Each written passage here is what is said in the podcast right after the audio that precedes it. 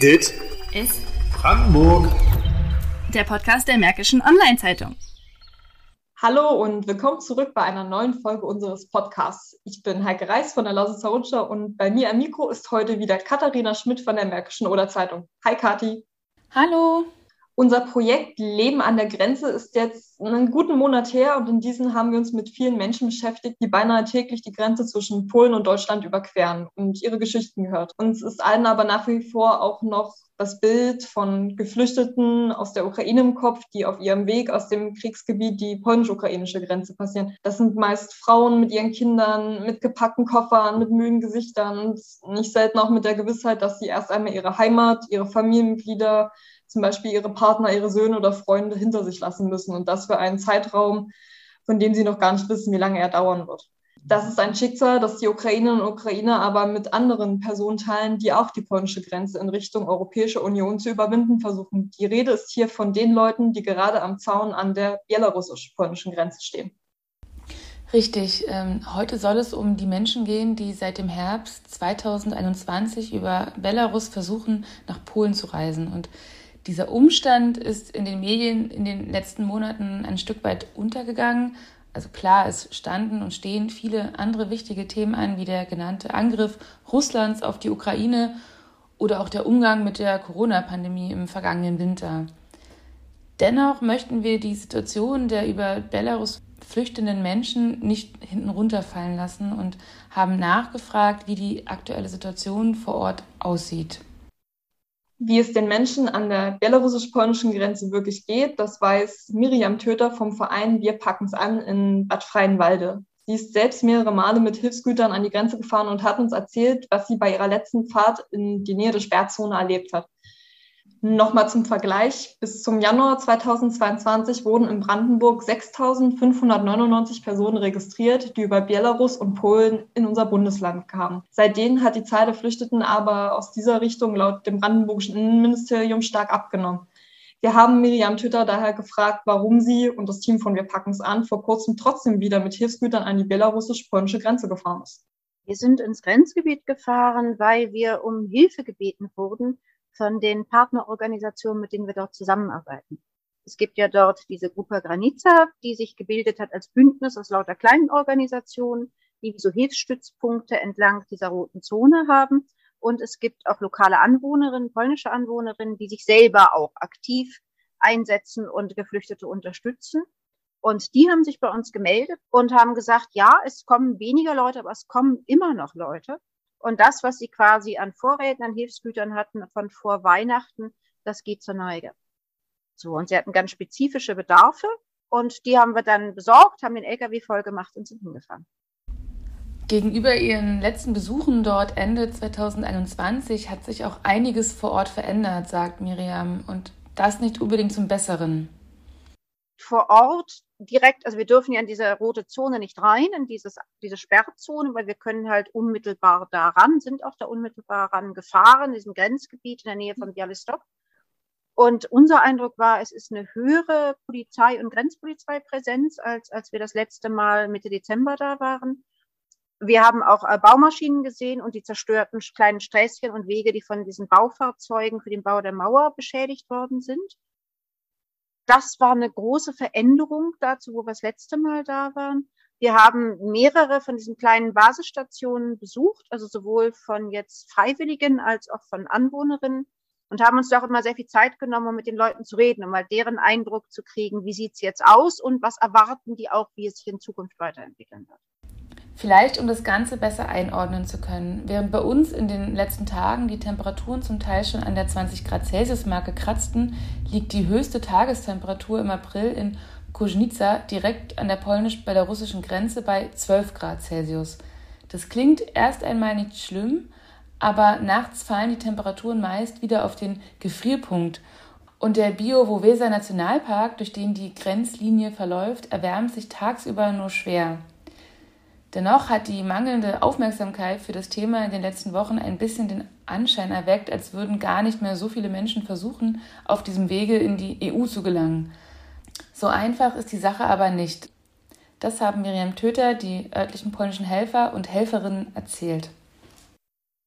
Die haben einstimmig, einhellig uns alle berichtet, jawohl, es kommen weniger Leute durch. Es kommen noch Leute durch. Ein signifikanter Unterschied ist, sie kommen eher einzeln oder zu zweit, höchstens zu dritt, keine größeren Gruppen mehr. Gerade im November waren es teilweise auch wirklich größere Gruppen, 20, 30 Personen. Es kommen weniger Familien. Es sind mehr erwachsene Menschen, die kommen, weniger Familien. Es war ja gerade ähm, in der Hochzeit sozusagen unglaublich viele Familien auch mit Kindern, die halt los waren, weil sie dachten, es wäre ein sicherer Fluchtweg. Aber es kommen weiterhin Leute und es heißt, und auch das haben alle einhellig bestätigt, dass dieser, dieses weniger jetzt gerade auch vor allem daran liegt, dass es so unglaublich kalt ist und so viel Schnee liegt. Und dass alle davon ausgehen, sowohl Geflüchtete, mit denen sie sprechen, wenn sie sie sozusagen, wenn sie ihnen helfen, als auch was sie hören von der Grenzpolizei, alle davon ausgehen, als nehmen die Zahlen auch wieder zu. Obwohl die Mauer gebaut wird, nehmen die Zahlen zu, weil egal was die da bauen, werden Leute auch einen Weg finden, einen Weg suchen, wie sie da drüber oder drunter durchkommen. Und aus diesem Grund benötigen die Ehrenamtlichen vor Ort weiterhin Hilfsgüter und Organisationen, wir packen es an, unterstützen sie dabei. Sie liefern ihnen zum Beispiel saisongerechte Kleidung, Schlafsäcke, decken aber auch ganz normale Dinge wie Wasserflaschen, Lebensmittel und Powerbanks, um Handys aufzuladen. Miriam hat uns geschildert, wie die Hilfe in der Grenzregion jetzt genau funktioniert. Also wir selber bringen es nicht zu den Geflüchteten. Hm. Das tun nicht wir, sondern das tun die Helfer, Helferinnen vor Ort. Und dort gibt es eben einerseits diese von Freiwilligen betriebenen Basisstationen, die wirklich in unmittelbarer Nähe der Sperrzone diese ganze Grenze entlang gehen. So, da gibt es jedes Dorf oder kleinere Dörfer sind dann Häuser gemietet oder es gibt Ferienhäuser oder Onkel oder Tante haben dann Häuschen. Und da sind diese Basisstationen drin, die auch untereinander kommunizieren und auch Hilfsgüter zum Beispiel austauschen. Und wenn es da Notrufe gibt, dann machen sich die Leute auf den Weg, bei denen das am nächsten dran ist. Heißt mhm. aber, die Geflüchteten müssen aus der Sperrzone rauskommen, wenigstens drei Meter. Aber die drei Meter müssen sie rauskommen. Und das Zweite, was es aber auch gibt, sind eben Anwohner, Anwohnerinnen, die in der Sperrzone leben. Und die holen sich dann wiederum bei den Basisstationen, wo wir die Sachen abladen oder bei AnwohnerInnen, wo wir die Sachen abladen, die holen sich die Hilfsgüter ab, die sie brauchen und nehmen sie mit rein in die Sperrzone. Und die können halt ganz direkt die Menschen auch schon innerhalb dieser Sperrzone versorgen oder unterstützen.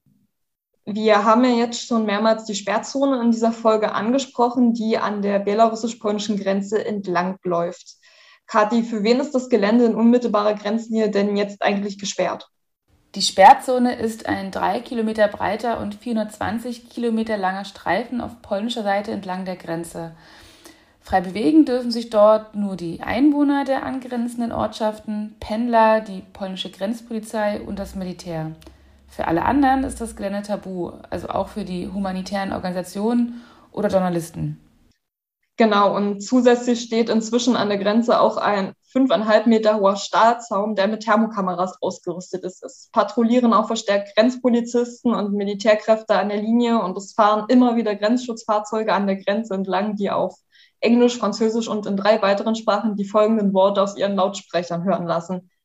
Dies ist das Ende Ihrer Reise. Das ist nicht, was Ihnen versprochen wurde. Gehen Sie zurück nach Minsk. Von dort werden Sie nach Hause gebracht wenn man diese Worte so hört, also das sind einfach Zustände, die es den Menschen vor Ort natürlich wahnsinnig schwer machen, den Geflüchteten zu helfen. Und auch der soziale Druck auf die Helfer und Helferinnen nimmt von Tag zu Tag immer bedrohlichere Formen an. Die nehmen zu, und zwar auf zwei verschiedenen Ebenen. Die eine ist, könntest du sagen, so der soziale Druck, der innerhalb von diesen kleinen Dörfern stattfindet, gerade auf Menschen, die selber dort leben. Ne? Also es gibt einen kleinen Kreis und es ist aber wirklich eine Minderheit von Leuten, die aktiv die Geflüchteten unterstützen oder und das auch richtig finden. Es gibt aber auch einen großen Anteil der dortigen Bevölkerung, die das nicht richtig finden. Und da gibt es natürlich massiven sozialen Druck auf die Leute, die sich da engagieren und die sichtbar werden oder sichtbar geworden sind in ihren eigenen Dörfern, in ihren eigenen Communities. Mhm. Es ist auch bereits, das war schon vor Weihnachten, ist eine dieser Anwohnerinnen tatsächlich in den nationalen Medien in Polen wir können es sagen, geoutet worden. Da ist ihr Gesicht gezeigt worden und ihr voller Name genannt worden, ohne dass sie das wollte. Und die hat riesige Probleme bekommen, also auch ganz viel Anfeindungen, Drohungen, macht seitdem auch gar nichts mehr. Also hat eigentlich nur noch Panik. So, das heißt, das ist die, so die eine Ebene. Die andere Ebene ist aber auch so die, die staatliche Repression, also die Repression durch Polizei und durch Grenzpolizei. Ähm, wir waren unter anderem auch in einer kleinen Basisstation, die vor Weihnachten durchsucht worden ist. Da sind morgens um fünf, nicht, 20 so kampfmonturmäßige Polizisten rein, wie wir erfahren haben, ohne Durchsuchungsbefehl. Also es gab keinen. Die sind da rein und haben die Leute sehr lange verhört, sehr bedrängt, haben ihnen alles weggenommen an ähm, Computern, Laptops, Handys und so weiter. Das waren alles so relativ junge Freiwillige, die da aktiv waren. Es war eine katholische Organisation, das macht das Ganze nochmal so ein bisschen absurder. Und die haben jetzt auch ein Ermittlungsverfahren laufen. Miriam Töter hat es aber nicht nur von den Leuten vor Ort gehört, sondern diese Repressionen mit ihrem Kollegen am eigenen Leib erfahren, als sie das letzte Mal in die Nähe des Grenzgebiets gefahren sind, um dort ihre Hilfsgutlieferungen abzugeben. Und auch wir haben das gemerkt, als wir da waren mit unserem LKW. Also es war ein fast neuer LKW, ähm, alles in Ordnung, keine Schwierigkeiten am Auto. Ähm, wir sind ordentlich immer den Verkehrsvorschriften nachgefahren. Und wir sind mehrere Kilometer vor Erreichen der Sperrzone, also in einer Gegend, wo wir völlig legal auch fahren dürfen, angehalten worden von ähm, polnischer Polizei und Grenzpolizei. Die haben uns da 20 Minuten lang festgehalten, haben uns unsere Papiere abgenommen, haben uns unsere Handys abgenommen, was sie gar nicht dürfen, und haben in unseren Handys rumgescrollt und zu versuchen rauszufinden, mit wem wir eigentlich Kontakt hatten, was sie auch nicht dürfen ähm, haben uns aufgefordert, unser Laderaum aufzumachen, wollten wissen, was das ist und für wen das ist und wo wir herkommen und wo wir hinfahren, was sie alles überhaupt nichts angeht, solange wir uns nicht äh, zum Beispiel in der Sperrzone bewegen oder ähm, verbotene Dinge tun, was wir alles nicht tun. War eine reine humanitäre Angelegenheit. Und dann haben sie, ähm, weil wir ihnen nicht sagen wollten, zu wem wir fahren und wen wir besuchen wollen, sind sie uns hinterhergefahren. Damit wurde die Sache erst richtig brenzlig, denn die Frage ist, wie reagiert der Hilfstransport in so einer Situation? Das Team von Wir packen's an hat sich bewusst dafür entschieden, die Fahrt abzubrechen. Wir sind dann nicht zu den Leuten gefahren, die wir besuchen wollten, sondern wir sind dann, haben dann angehalten und haben dann gesagt, sorry, ist dunkel, wir können das Haus jetzt nicht wiederfinden. Ähm, wir fahren zurück nach den großen Ort Bialystok in die Stadt, wo wir hergekommen sind. Und dann wollten sie, haben sie nochmal sich die Handys zeigen lassen. Und nach einer Weile haben sie es dann aber fahren lassen. Das ist auch mehr als nachvollziehbar, denn wenn die Repressalien für die örtlichen Helfer und Helferinnen eh schon so hoch sind, dann möchte man die Menschen, die sich für die Geflüchteten einsetzen, nicht auch noch der Grenzpolizei auf dem Silbertablett servieren. Ein weiteres Problem ist aber auch, dass die Freiwilligen vor Ort auch eigentlich gar nicht in die Sperrzone dürfen, um den Refugees dort direkt zu helfen. Sie können sie zwar versorgen, wenn es keiner merkt, sagt Miriam. Ich war ja selbst mit bei einem dieser Hilfseinsätze im Wald, bei meiner ersten Fahrt da ins Grenzgebiet, letztes Jahr noch. Und dann sind dort Menschen und denen geht es existenziell fürchterlich und dann kannst du sie versorgen mit ähm, so hochkalorischer Nahrung und du kannst ihnen trockene, warme Schuhe geben und warme Sachen zum Anziehen und vielleicht auch noch einen warmen Schlafsack und dann gehst du wieder. Und das, was dir aber eigentlich alle sagen und alle brauchen und alle sich wünschen, ist, könnt ihr uns nicht aus diesem Urwald rausbringen. So könnt ihr uns nicht irgendwo hinbringen, wo wir sicher sein können, wo wir sicher einen Asylantrag stellen können, wo wir zu unseren Familien in Deutschland, in Holland, in sonst wo kommen können. Und du musst immer Nein sagen. So, denn äh, du kannst nicht garantieren, also sie können natürlich dort sagen, ich möchte, dass die Polizei kommt und wir wollen einen Antrag auf Asyl stellen. Die Wahrscheinlichkeit, dass sie illegal gepushbackt, Unwort des Jahres, also illegal über die Grenze zurückgestoßen werden nach Belarus, ist total groß. Der Prozentsatz ist riesig von den Leuten, die, also die zurückgestoßen, zurückgewiesen werden. Das heißt, du kannst in dieser eigentlich grundlegenden Frage, kannst du den Menschen, die du da unterstützt, gar nicht groß helfen. Also hilft es den Geflüchteten am Ende dauerhaft eigentlich nur, wenn sie einen Asylantrag stellen, sobald sie die Grenzen nach Polen überquert haben. Probieren sie das aber, werden sie nicht selten gepushbackt, also gewaltsam über die Grenzen nach Belarus zurückgedrängt, meist von der Grenzpolizei.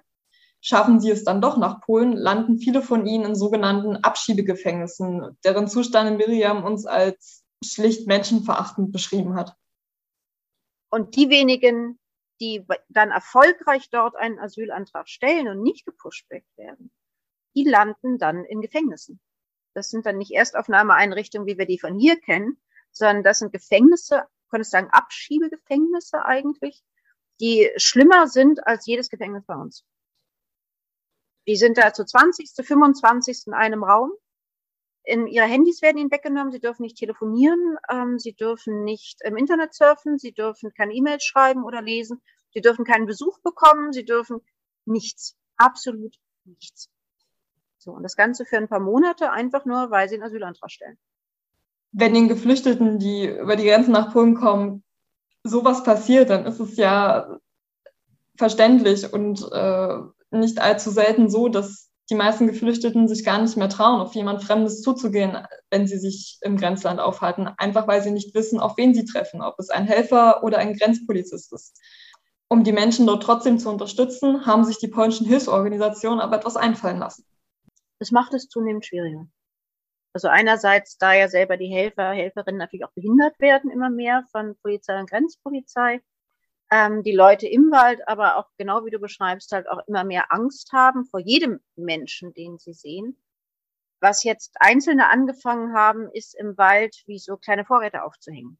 Das heißt, dass da wasserdichte Beutel sind ähm, mit Kleidung drin, mit Nahrung drin, vor allem auch mit Trinkwasser, was natürlich, wenn es unter Null ist, schwierig ist. Und dann, ähm, wenn es dann Notrufe gibt, dann einfach nur der Standort dieses Hilfsbeutels sozusagen zurückgeschickt wird. Dann muss es gar keinen Kontakt zwischen Menschen geben, sondern können die Leute im Wald zu diesem Google-Pin dann hin und können sich dort von diesem Standort dann versorgen selber.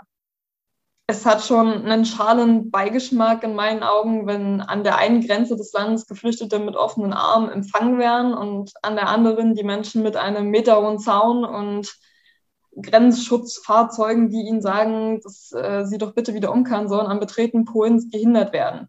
Miriam hat deutlich gemeint, dass Migrationsbewegungen damit aber nicht etwa ab, sondern eher zunehmen. Es wird in Zukunft immer mehr Menschen geben, die flüchten müssen, einfach weil an ihrem Wohnort aufgrund von bewaffneten Konflikten, Naturkatastrophen oder anderen unzumutbaren Situationen äh, keine Lebensgrundlage mehr für sie herrscht. Und dabei gibt es im Wesentlichen nur zwei Optionen, wie mit diesen Menschen umgegangen werden kann. Also es gibt viele Gründe, warum Menschen fliehen. Das kann Krieg sein, das ist so ein ganz bekannter, den kennen wir alle. Ne? Wenn Krieg ist, fliehen Menschen. Das war hier in Europa auch so. Als es hier Krieg gab, sind Menschen geflohen in andere Länder, viele Menschen. Es gibt Hunger, es gibt Umweltkatastrophen, es gibt zunehmend Auswirkungen der Klimakrise. Das alles sind Gründe, warum Menschen fliehen. Und wenn wir uns mal so umgucken in der, in der großen, weiten Welt, dann haben diese Gründe in den letzten 10, 20, 30 Jahren eher zu als abgenommen.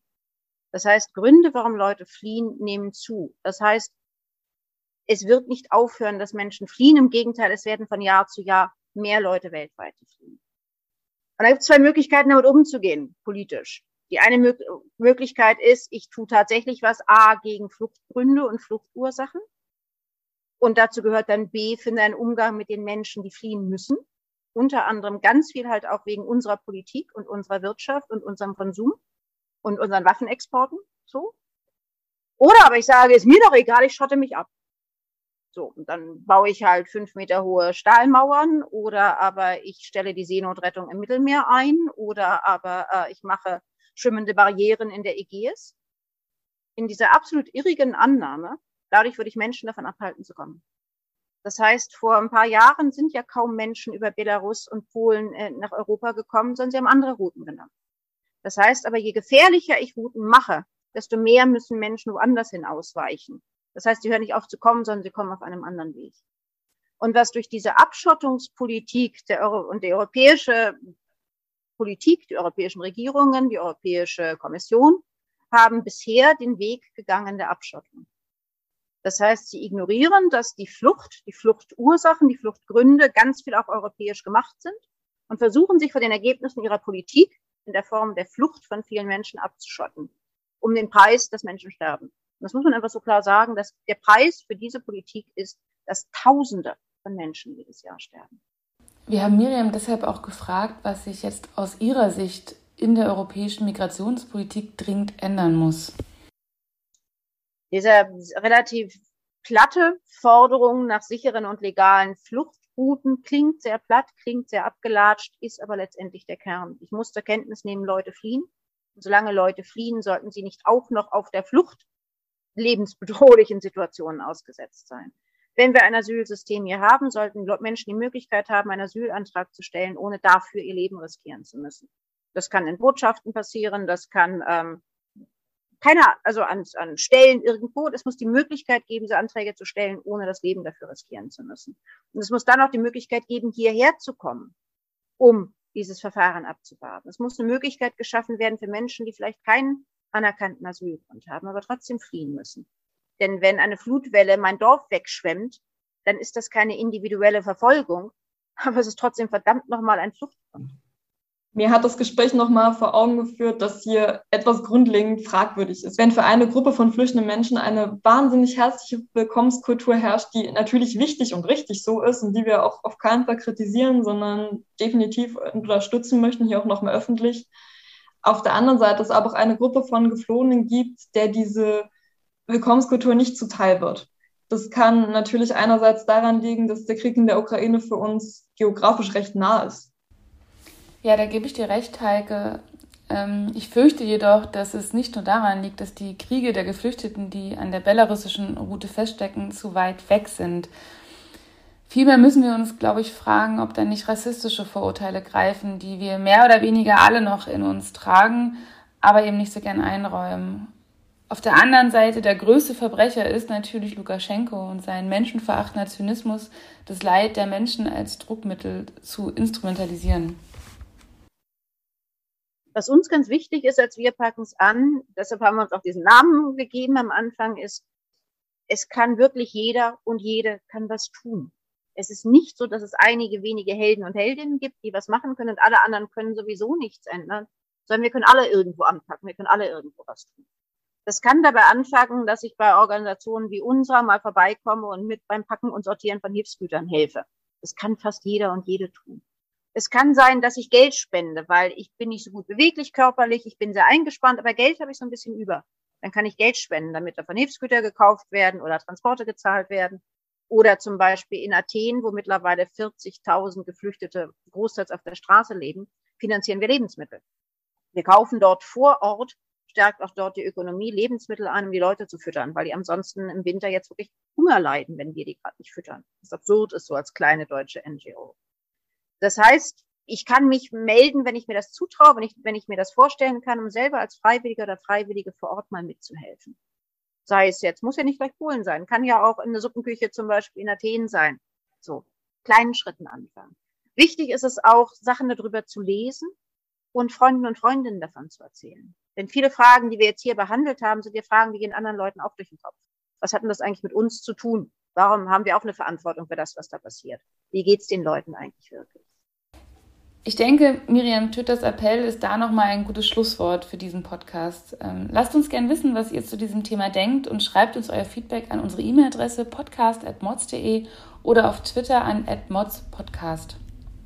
Wir freuen uns natürlich auf euer Feedback und eure Anregungen. Bleibt gespannt, wir sehen uns in der nächsten Folge und freuen uns, wenn ihr wieder mit dabei seid. Bis dahin. Tschüss und auf Wiedersehen. Dit ist Brandenburg. Der Podcast der Märkischen Online-Zeitung. Diesen Podcast hörst du kostenlos. Möglich wird das durch unsere vielen Abonnentinnen und Abonnenten. Unterstütze auch du Qualitätsjournalismus in deiner Region mit einem Digital-Abo. Teste uns einfach mal einen Monat lang. Alle Infos auf mods.de.